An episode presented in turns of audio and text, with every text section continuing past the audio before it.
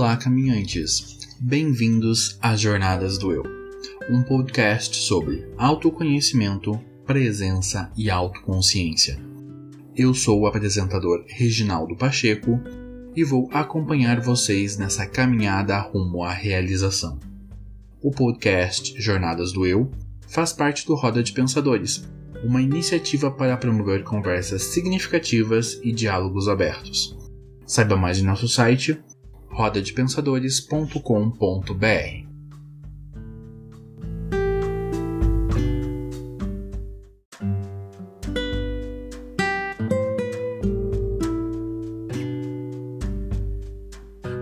Caminhantes, quero fazer um convite a vocês, o de me ajudar a impactar mais pessoas e alcançar um público maior. Nossa proposta é apresentar um conteúdo introdutório sobre autoconhecimento com qualidade. Todas as semanas trazemos um novo episódio abordando um tema diferente. Nosso programa é pensado para ter entre 15 e 25 minutos, ideal para quem está começando a ouvir podcast. Então, se inscrevam ou favoritem o nosso podcast na plataforma em que você nos ouve. E conto com vocês para nos indicarem aos seus amigos, colegas e família. Você pode ouvir nosso podcast nas principais plataformas de streaming, como o Spotify e o Deezer, e em todos os agregadores de podcast. E temos uma novidade. Agora estamos também no aplicativo de podcast do Google e da Apple.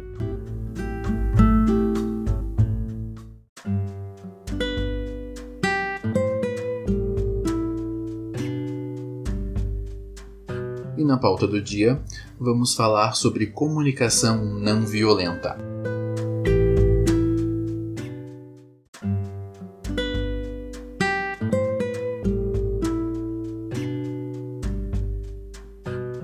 A comunicação não violenta é uma abordagem da comunicação, um conjunto de técnicas que podem nos ajudar em nossos relacionamentos, tanto pessoais quanto profissionais. A estratégia de não violência como método de luta ficou conhecido principalmente a partir da resistência pacífica utilizada por Mahatma Gandhi na luta pela independência indiana. Inspirado pela filosofia da não violência e resistência pacífica de Gandhi, Marshall B. Rosenberg, um psicólogo americano, sistematizou um conjunto de práticas de comunicação que recebeu o nome de comunicação não violenta ou comunicação compassiva nós podemos entender a violência em duas esferas.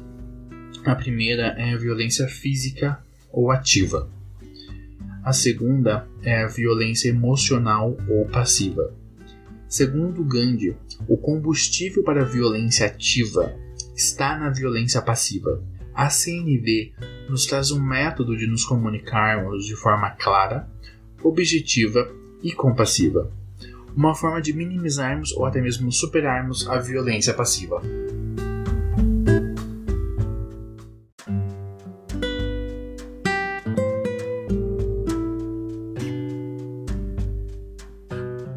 Como funciona a comunicação não violenta? A CNV está estruturada em quatro passos.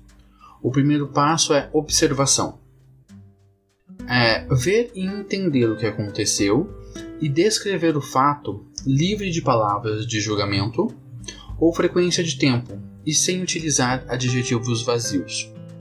O segundo passo é o sentimento. Descreva como o fato lhe faz sentir.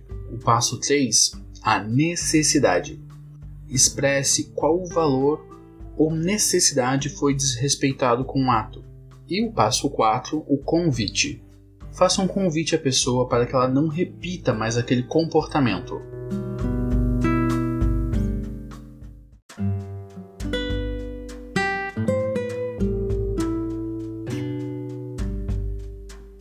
Vamos aprofundar mais nosso entendimento sobre a comunicação não violenta.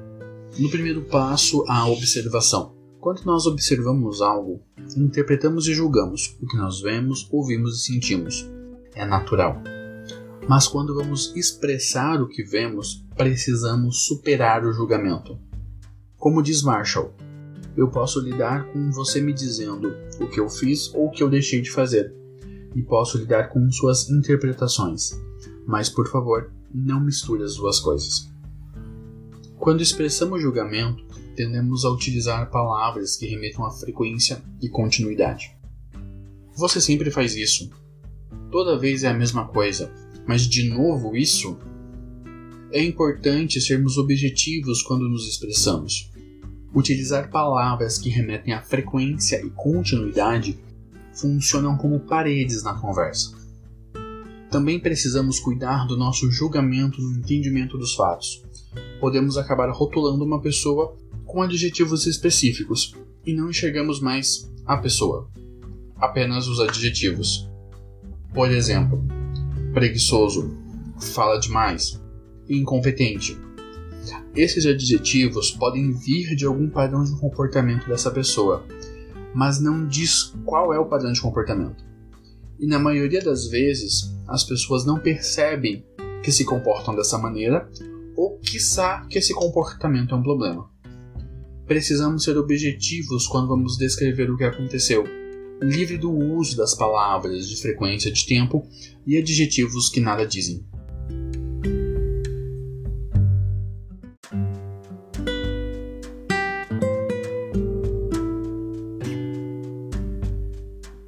No segundo passo, o sentimento. Diga à pessoa como a ação dela te afeta. Quais os sentimentos e sensações que despertam em você quando ela tem esse comportamento. Esse passo nos ajuda muito a nos observarmos e percebermos quais são as nossas respostas automáticas.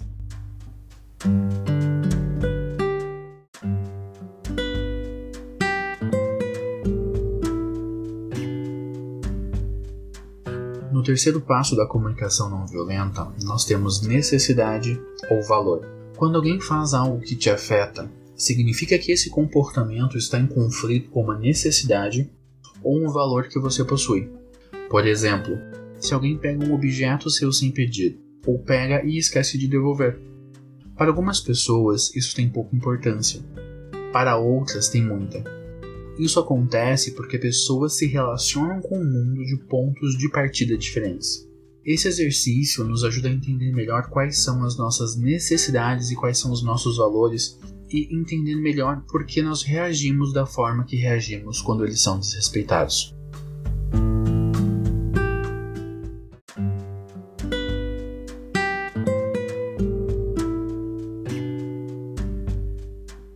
No quarto passo da comunicação não violenta, nós temos o pedido ou convite. Significa dizer à pessoa o que você quer que ela faça de uma forma clara e direta. Nesse passo, aprendemos a expressar o que nós queremos. Aprendemos a ser mais diretos e objetivos com os outros e com nós mesmos.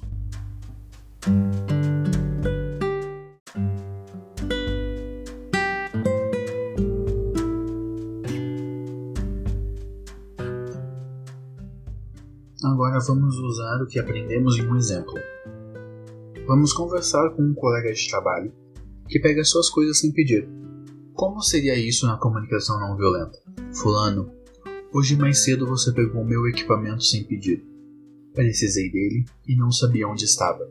Isso me deixou irritado, porque eu gosto de ser uma pessoa organizada e gostaria que quando você precisar usar o equipamento, por favor me avise.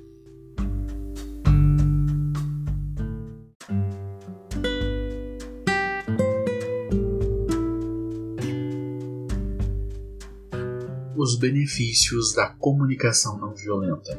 A comunicação não violenta tem o intuito de melhorar a forma como nos comunicamos. No começo, a coisa pode parecer ser mecânica, mas com prática e entendimento dos passos, ela se torna cada vez mais fluida. Com o uso da CNV, melhoramos nosso entendimento sobre nós mesmos, nossas necessidades e valores. Melhoramos nossa escutativa, porque aumentamos o nosso repertório e entendimento do mundo. Entendemos melhor o outro porque passamos a entender melhor como funcionamos.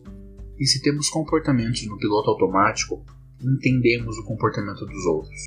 Com o uso da comunicação não violenta, podemos melhorar os ambientes onde estamos e os sistemas onde estamos inseridos.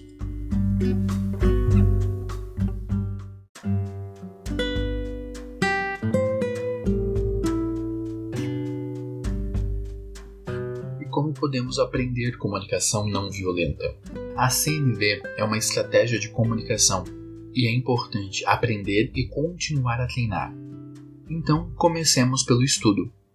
Leia o livro Comunicação Não Violenta, escrito por Marshall. O link para o livro na Amazon está na descrição do episódio. Vejam também o vídeo Comunicação Não Violenta, produzida pelo canal Saber Coletivo. Vamos deixar o link também na descrição do episódio. E você já aprendeu sobre os quatro passos comigo, então comece a treinar com você mesmo. Aplique a CNV na sua conversa consigo mesmo, nos seus comportamentos. Isso ajuda a trazer seus comportamentos para a consciência e acolhê-los de uma forma empática e compassiva. Encontre um amigo com quem você possa treinar a comunicação não violenta. Se não tem ninguém, apresente a CNV enviando esse episódio para ele e depois comecem a conversar.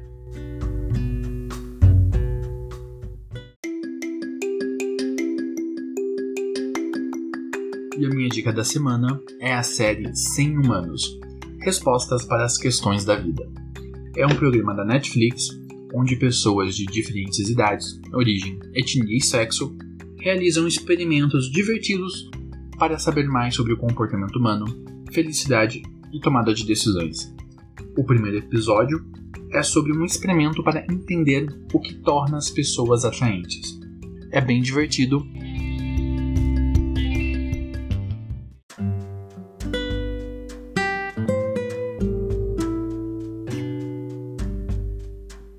E por que temos um podcast sobre autoconhecimento no Roda de Pensadores? Acreditamos que para ter as conversas que precisamos ter, enquanto sociedade, precisamos desenvolver a inteligência e a maturidade emocional para lidarmos com questões complexas. Para sermos capazes de lidar com pessoas que pensam diferentes de nós e para sermos capazes de propor soluções e construir pontes, superando o ego no momento da tomada de decisões. Muito obrigado por nos ouvir até aqui. O nosso programa é semanal e vai ao ar todas as segundas-feiras, sempre abordando temas sobre autoconhecimento, presença e autoconsciência. Contamos com vocês para nos ajudar a levar nossa mensagem mais longe. Jornadas do Eu é um podcast que você vive agora. Até semana que vem e gratidão a todos.